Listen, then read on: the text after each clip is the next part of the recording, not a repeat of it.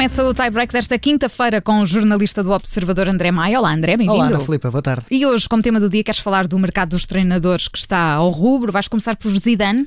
Sim, vamos começar com o Zidane porque uh, acaba, acabamos de saber no dia de hoje que vai sair do Real Madrid e normalmente até um, aquilo que costumamos ver nas saídas de treinadores são os clubes a oficializar as saídas, os clubes a despedirem os treinadores por mau, maus resultados ou por outros motivos, normalmente é por maus resultados. A verdade é que o Real Madrid teve maus resultados esta temporada, mas foi Zidane que decidiu sair e o Real Madrid deixa mesmo no comunicado isso explícito, diz mesmo, comunica que Zinedine Zidane decidiu finalizar uh, a etapa como treinador do Real Madrid, uma segunda passagem como treinador pelos merengues que não correu tão bem como a primeira, na primeira tinha conseguido até ganhar a Liga dos Campeões, neste caso sai apenas com uh, troféus de outras temporadas da época passada, este ano não conseguiu uh, vencer qualquer troféu, principalmente da, do campeão espanhol, esteve até à última jornada para tentar, mas o Atlético Madrid, o rival, conseguiu na, na, última jornada levar a melhor. Também, para além de Zinedine Zidane, hoje tivemos também uma oficialização de outra saída, eh, neste caso de um treinador português cá em, cá em Portugal,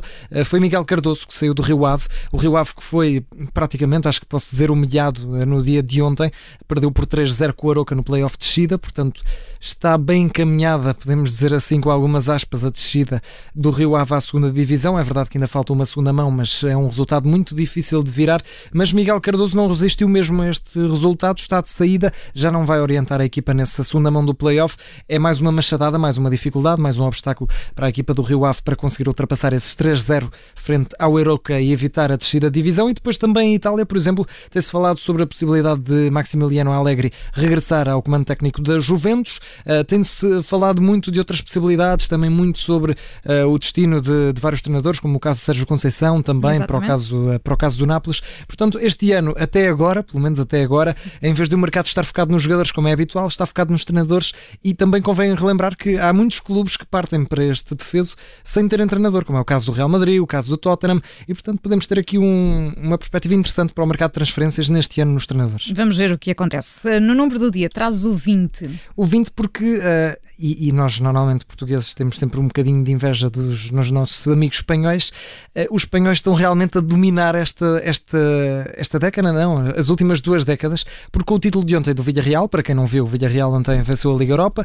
conseguiu vencer o Manchester United nos, nos pontapés de penalti por 11 a 10, foram precisos 22 penaltis para chegarmos ao resultado final, e com a vitória de ontem, o Villarreal consegue assim o 20 título europeu em 20, em 20 anos para, uh, para os clubes espanhóis, o que é realmente um domínio completo, avassalador. São as últimas 20 eh, finais foram todas ganhas por clubes espanhóis. Só houve uma final em que um clube espanhol perdeu, mas perdeu porque eram dois espanhóis. Portanto, acaba. Aliás, foram duas finais. Foi o Atlético Madrid contra o Atlético Bilbao, perdeu um espanhol, mas ganhou outro, e foi depois o Real Madrid contra o, eh, contra o Atlético Madrid, perdeu o Atlético, mas ganhou o Real. Portanto, acaba por dar ao mesmo. O ano passado eh, não tivemos, eh, tivemos uma também com o Sevilla a ganhar ao Inter na, na final da Liga Europa. Há três anos tivemos o Real Madrid-Liverpool. Há três anos também na Liga Europa, Atlético Madrid-Marselha.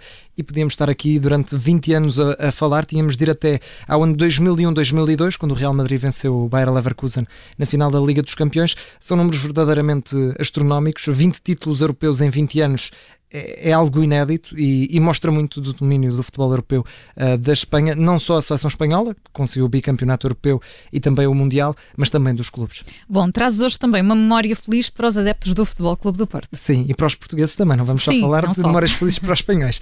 Temos aqui uma memória muito feliz para os adeptos do Porto. É, é provavelmente, a, é mesmo a primeira memória feliz em termos europeus para os Dragões. Faz hoje 34 anos que se sagraram pela primeira vez campeões da Europa num jogo mítico frente ao Bayern de Munique, venceram por 2-1, estiveram a perder durante grande parte do jogo, o Bayern de Munique marcou primeiro ao minuto 24 com o um gol do Kogel e depois ao minuto 77 o Madger e ao 79 o Ruari, eh, em apenas dois minutos o Futebol Clube do Porto virou a eliminatória em Viena, por isso é que fica tão emblemático esta ligação entre Viena e o Futebol Clube do Porto.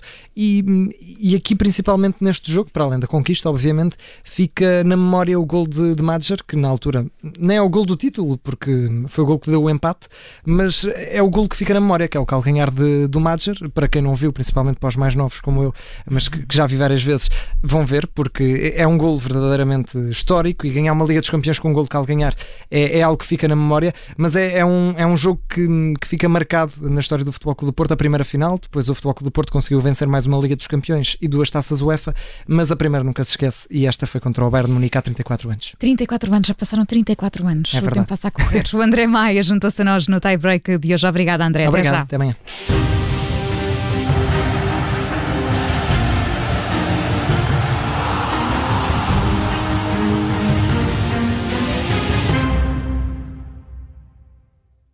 Rádio Observador.